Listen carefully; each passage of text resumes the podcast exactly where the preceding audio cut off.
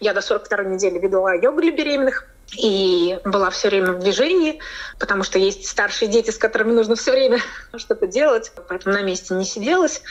Но при этом, конечно, подготовка к родам и грамотное такое бережное отношение к телу после родов сделали свое дело. И третьи роды были достаточно легкими, сказочными, прекрасными. И послеродовый период, конечно, был тоже более быстрым и эффективным.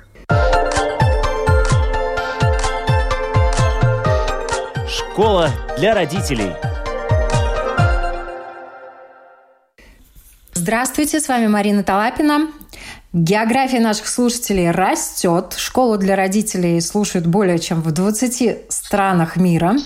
Наши подкасты можно найти практически на всех платформах, включая Spotify, Google, Apple подкасты. И спасибо, что подписываетесь на нас, ставите нам свои лайки. И сегодня я рада представить с нами на связи Доула, инструктор по йоге для беременных, преподаватель танцев для будущих мам и специалист по послеродовому восстановлению, также трижды мама Татьяна Цветкова. Татьяна, здравствуйте. Добрый вечер. Природа создала женщину, чтобы рожать. Есть такое расхожее выражение. Надо ли дополнительно готовить тело к родам? Как это делать правильно? Об этом мы говорим сегодня. И первый вопрос – дородовый период. О чем стоит подумать заранее и когда уже надо начинать думать? По моему мнению, было бы здорово, чтобы женщина всю свою жизнь двигалась, шевелилась, занималась а, таким мягким, адекватным спортом. Ну, я за такой женский спорт, потому что иногда вижу, когда женщина занимается наравне с мужчиной спортом, забывая о том, что достаточно сильно по-другому устроен ее таз, ее мышцы тазового дна, и одна и та же нагрузка для мужчин и женщин очень по-разному воздействует на их организм. И поэтому очень часто, когда женщина занимается мужскими видами спорта, она уже подходит к беременности со слегка подорванным здоровьем, с не совсем функциональными мышцами тазового дна, с, со скрученным или травмированным тазом, ну, в частности, это обычно копчика касается. И потом, конечно же, это все сказывается на ее качестве жизни в беременность и сказывается на ее родах. Поэтому вот на этапе еще задолго до беременности наше тело приобретет опыт, который может сказываться на течение беременности и родов. Поэтому еще вот до беременности нужно об этом подумать. И я очень советую даже задуматься об этом мам, у которых есть дочки подросткового возраста, чтобы они ему уже объясняли, насколько важно а, очень бережно относиться к своему телу, чтобы потом не было проблем ни в беременности, ни в родах. Когда женщина уже думает о том, что она хочет забеременеть, а может быть даже уже и забеременела, и, как правило, тут сразу многие уже сегодня информированы, что надо как-то что-то делать, чтобы легче было родить. Вот когда женщина уже входит в эту стадию беременности, как она может готовить свое тело, с какой интенсивностью? Ну, если мы говорим на этапе планирования, конечно же, это все виды какого-то спорта или движения, где задействованы таз бедра. То есть любые движения тазом, это какие-то танцы, это все будет улучшать трофику таза, то есть приток, отток крови.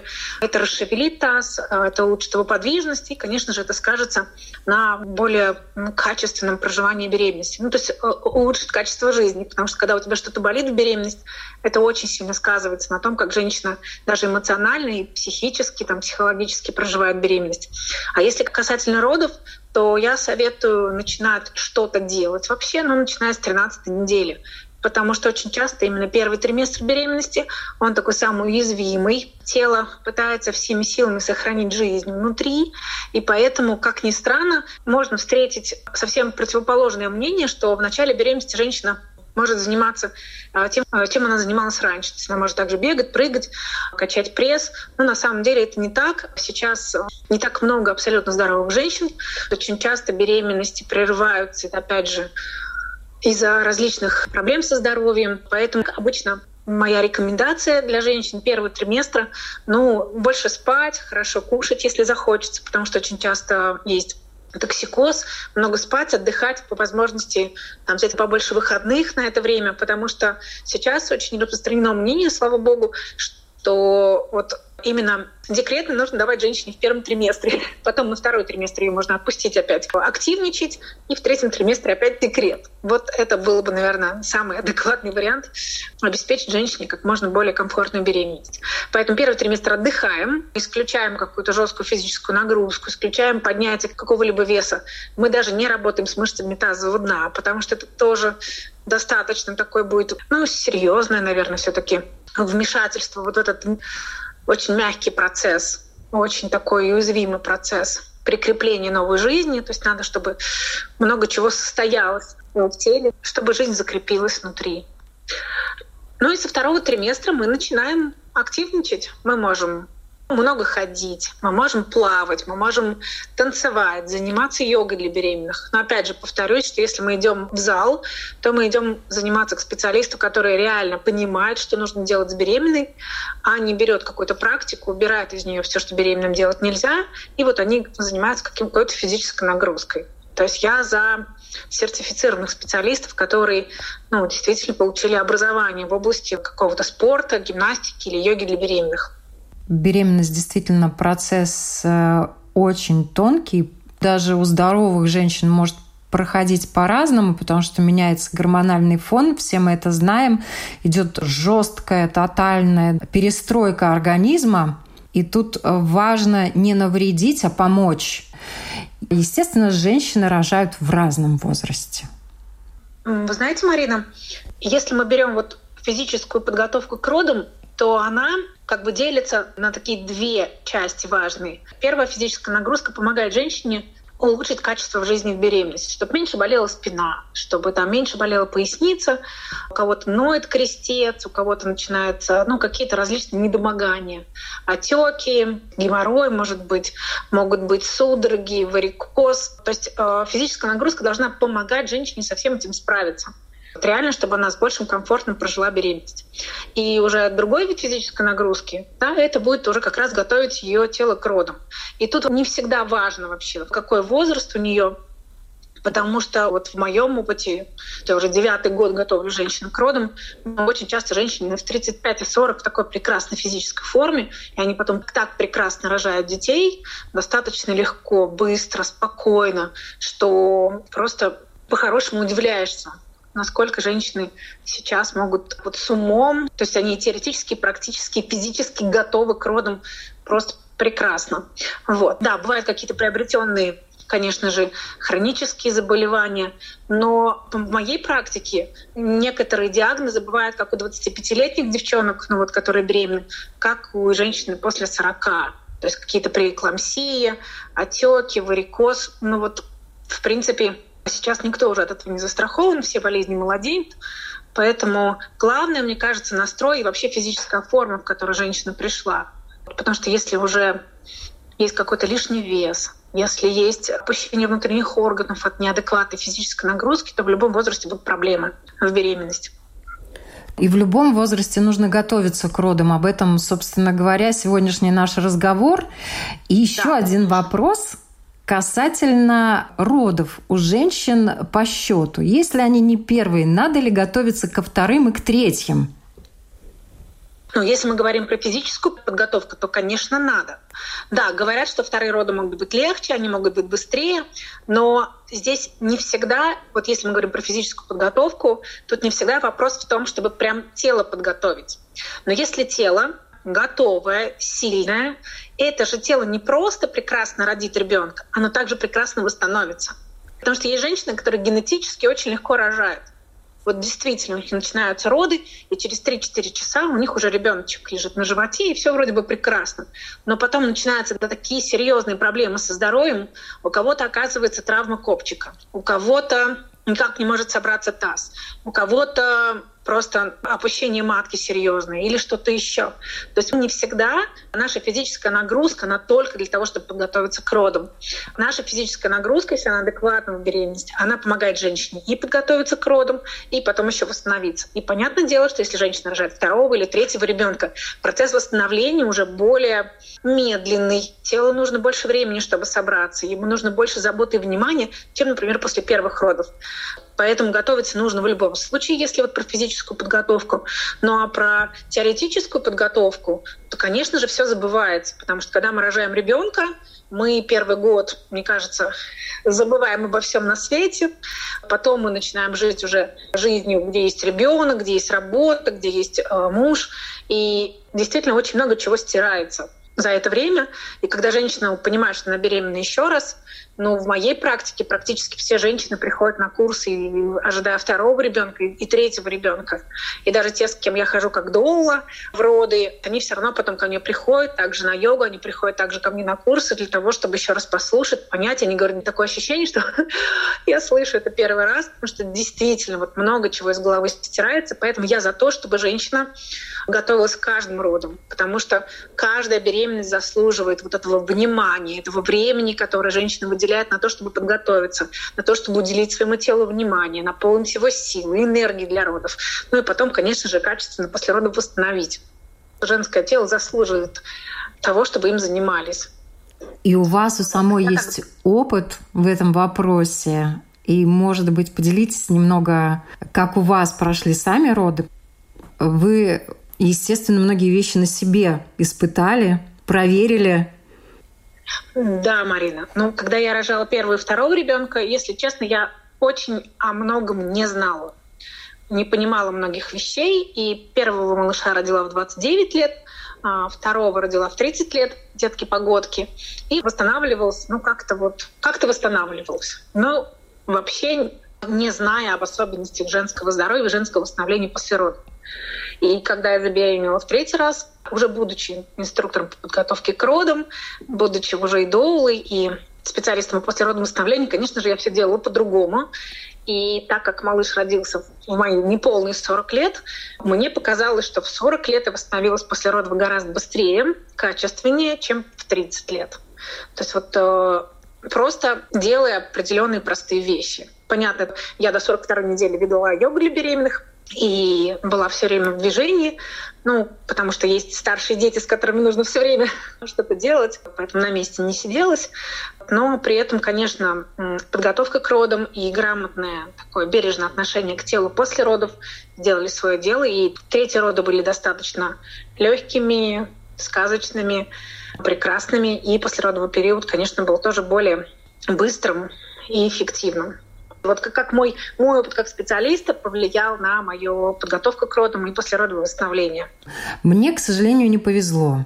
Я очень хотела готовиться к родам, но я попала в ту категорию женщин, которым надо было находиться на сохранении. И есть много женщин, которым врач говорит лежать, гулять э, можно только в уборную, вот можно ли подготовиться в такой ситуации, в таком положении к родам? Сейчас все больше врачей пересматривают свое мнение насчет того, чтобы женщина для сохранения ребенка лежала. Потому что как только женщина ложится и перестает двигаться, у нее возникает очень серьезный риск тромбоза. И это достаточно серьезное осложнение беременности.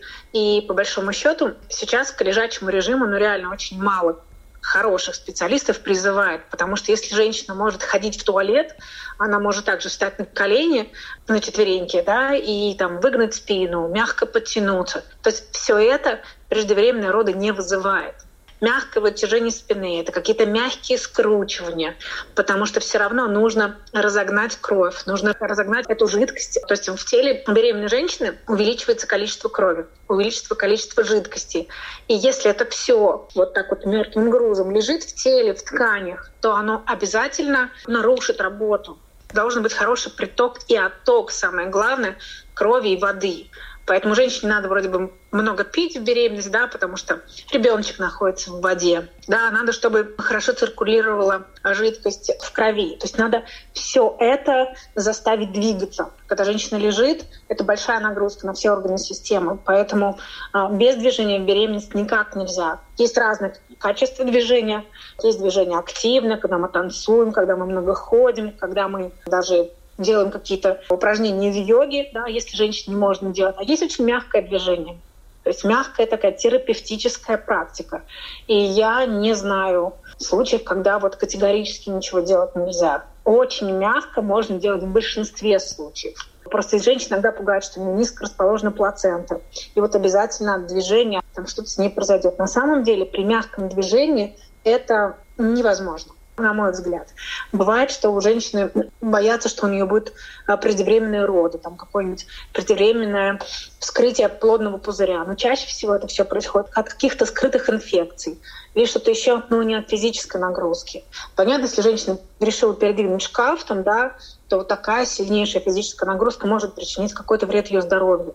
Но мягкая терапевтическая практика на четвереньках ну, я очень сомневаюсь, что это было бы категорически нельзя. Когда запрещают спорт во время беременности, не запрещают обычно мягкое движение.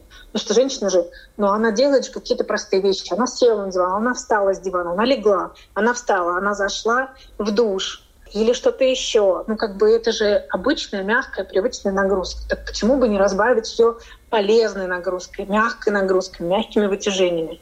Самое главное — обратиться просто к специалисту, который знает, что такое мягкая терапевтическая практика в беременности.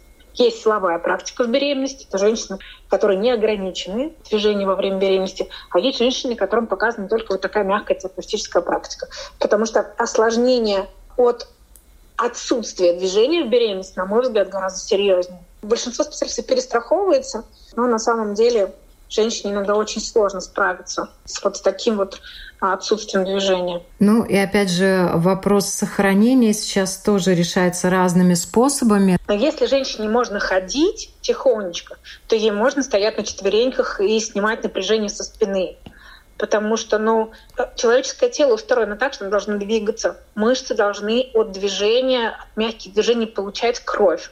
Область таза должна разгружаться, чтобы не было застоя. Если у женщины к этому диагнозу, да, например, добавляются какие-то варикозные изменения или отеки, представляете, что будет, если она не будет двигаться. То есть, ну, это реально женщина должна просто постоянно быть в больнице, чтобы за ней следили, потому что ну, это может привести к очень пагубным последствиям. Поэтому а, категорический постельный режим, мне кажется, что это, в принципе, очень такая неоправданная а, перестраховочный совет. Поэтому иногда, если вам сказали, что вот делать нужно только так, можно услышать мнение другого врача. Потому что есть врачи, которые по старинке работают, им так удобно, и они только знают такую правду. А есть врачи, которые знакомы с новейшими научными исследованиями, поэтому есть всегда смысл услышать второе или даже третье врачебное мнение об этом. И, может быть, оно будет другим, и тогда уже ну, послушать того врача, которому как-то больше доверия. Бывает, что правда где-то посередине. Ну, это как с маленьким ребенком.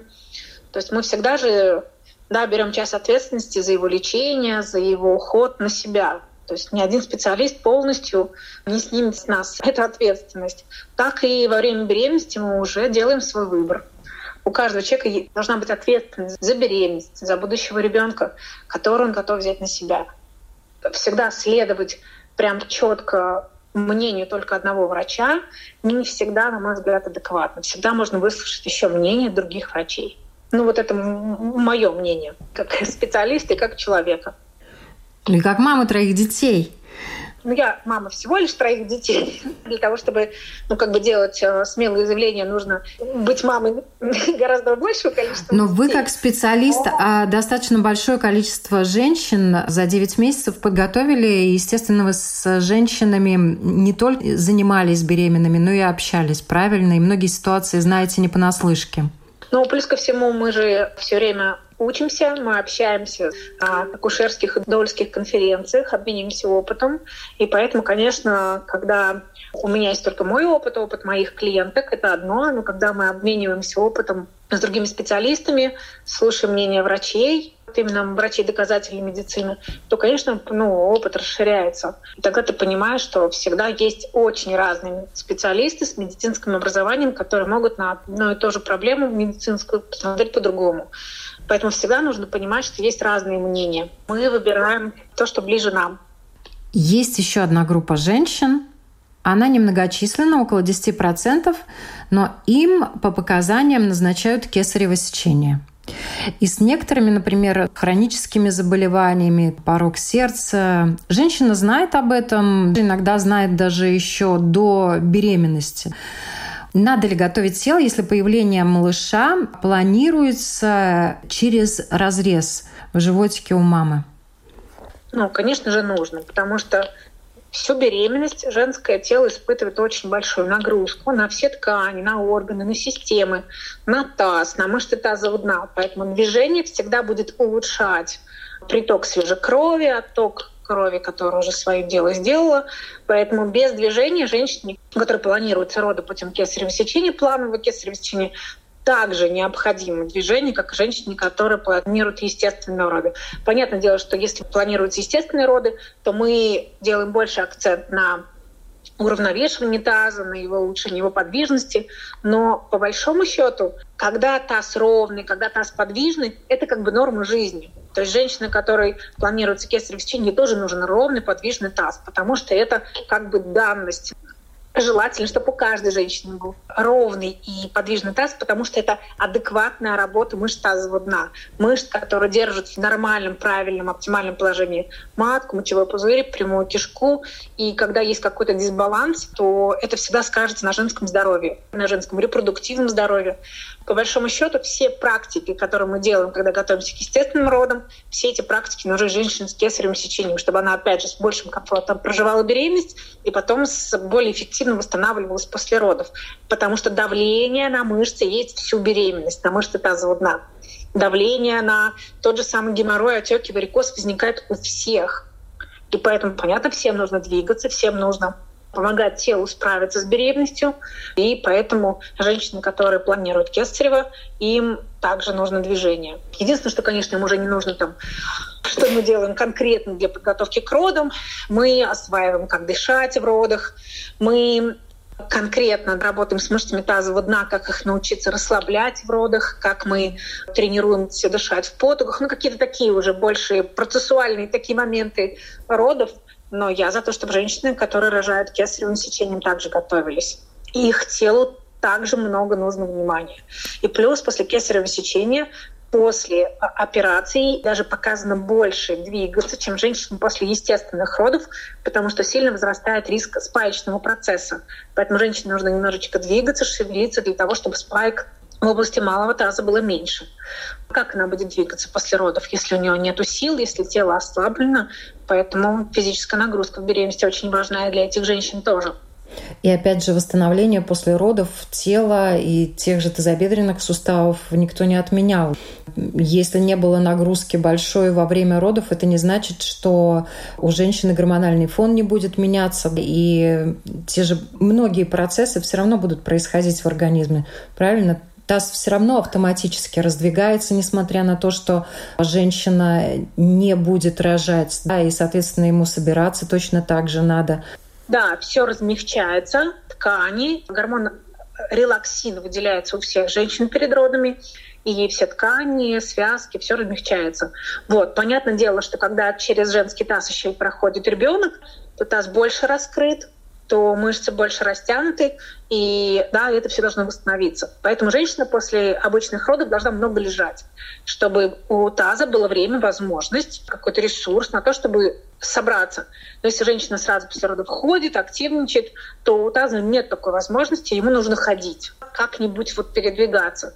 Когда женщина лежит, отдыхает, расслабляется, таз, внутренние органы спокойненько встают на место, потому что как бы им не надо выживать. Они отдыхают, расслабляются и возвращаются на свои места. Поэтому вот если после естественных родов нужно отдыхать и больше лежать, то после кесарево сечения тоже хорошо бы лежать, чтобы на шов не было такой большой нагрузки. Но при этом женщина все время немножечко двигается, опять же делает скрутки, но дает телу достаточно внимания. Такого, опять же, мягкого терапевтического внимания. Не нужно ходить километры после кесарева.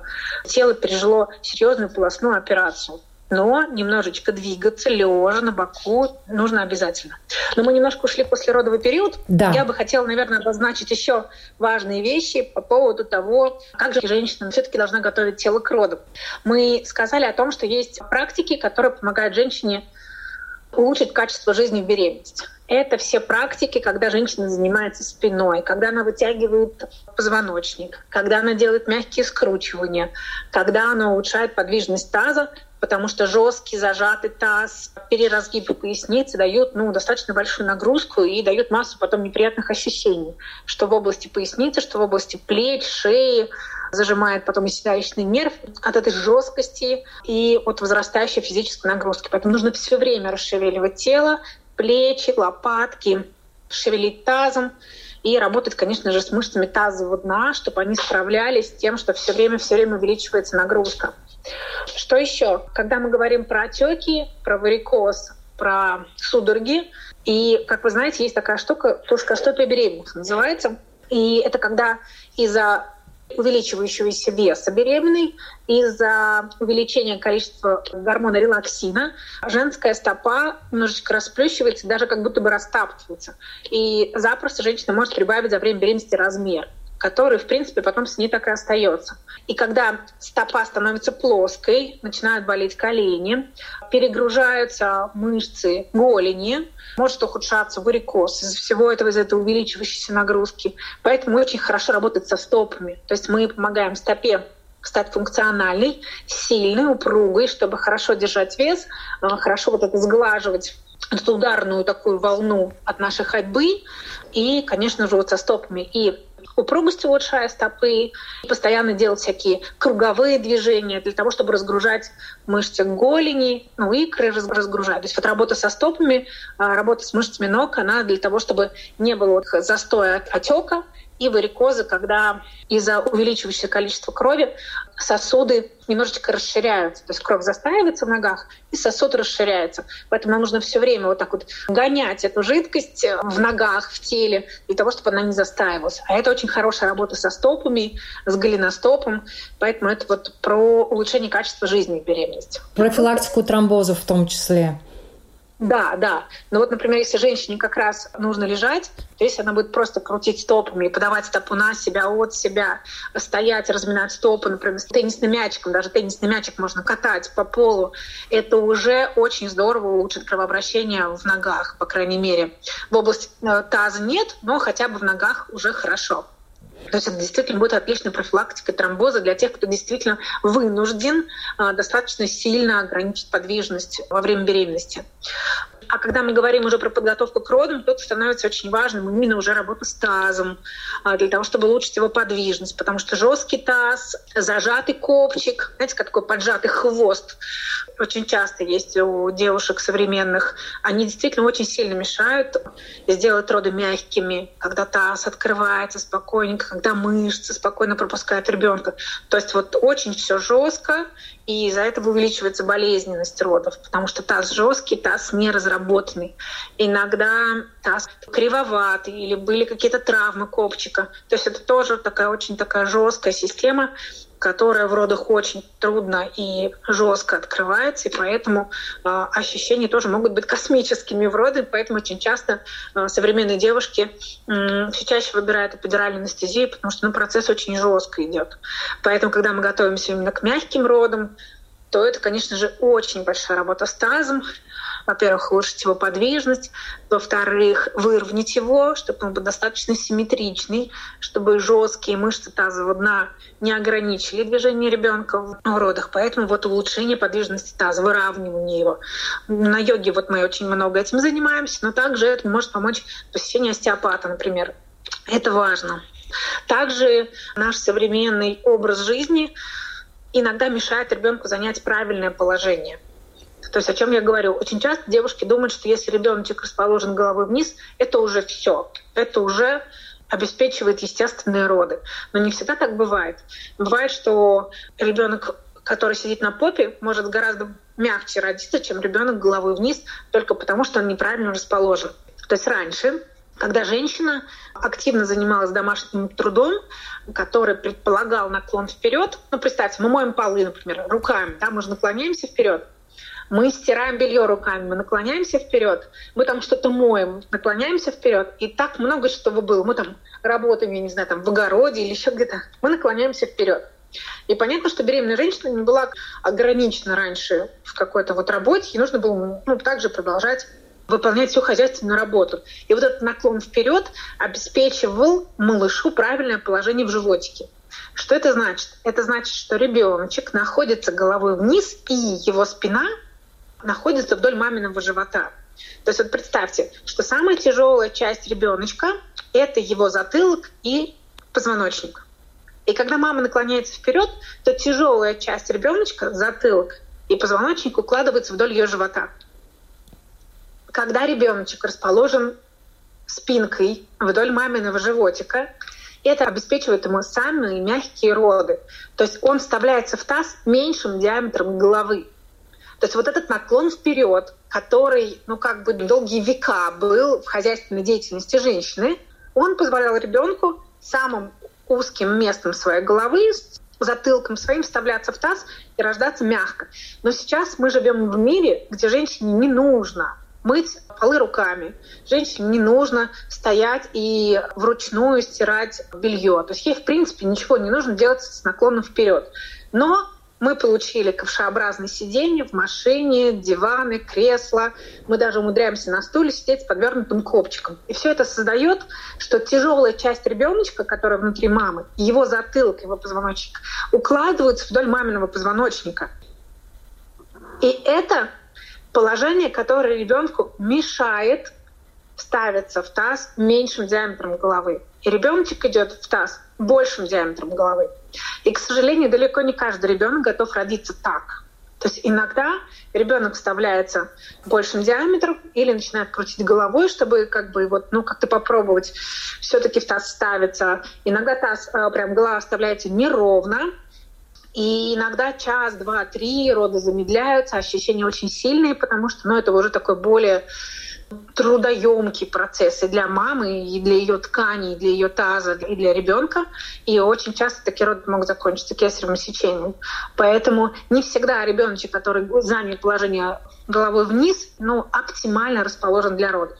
Поэтому, когда мы говорим про мягкие роды, мы говорим как раз про то, чтобы у ребенка была возможность лечь оптимально – спинка вдоль маминого животика. Кто-то из деток ложится уже перед родами так, кто-то из деток поворачивается в родах таким образом. Но если мама все время заваливается назад, да, кресло, машина, стул, и никогда не дает этот вот наклон вперед, то тогда у ребенка, ну, ему сложнее занять это оптимальное положение. Mm-hmm. Поэтому вот физическая нагрузка в беременность, она очень много на четвереньках. А на четвереньках у нас ребеночек находится в положении гамака.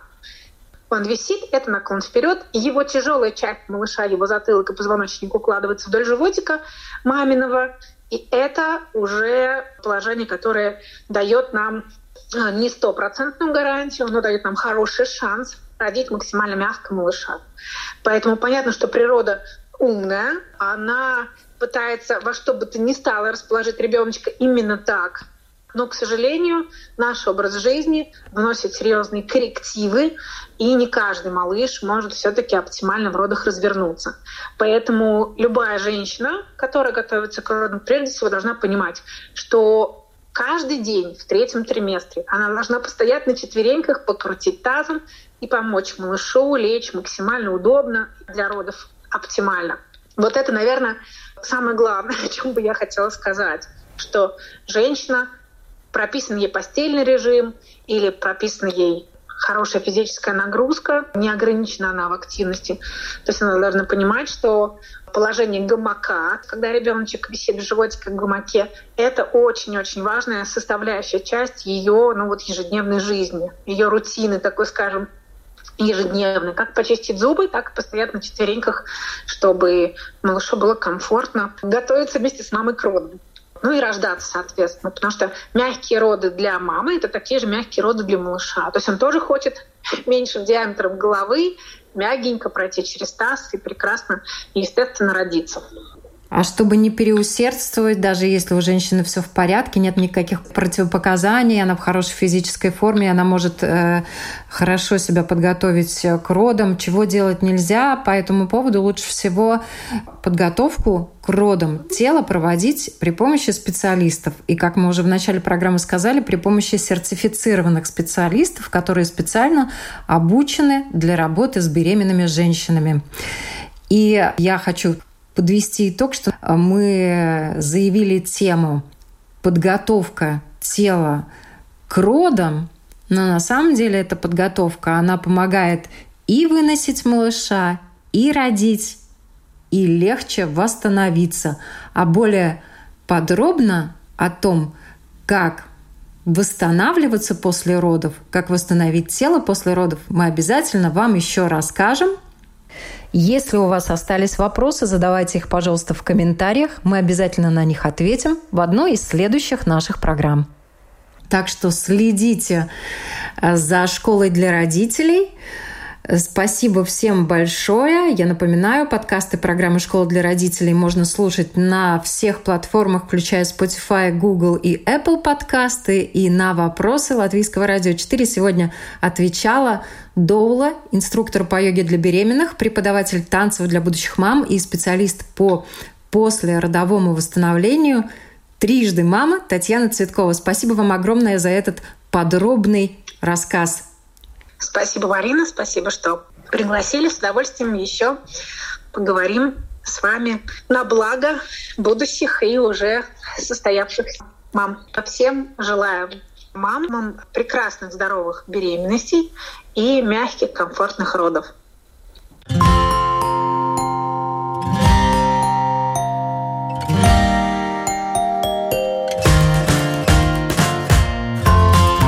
Стать другом, учителем, доктором. Научить доверию, терпению, радости –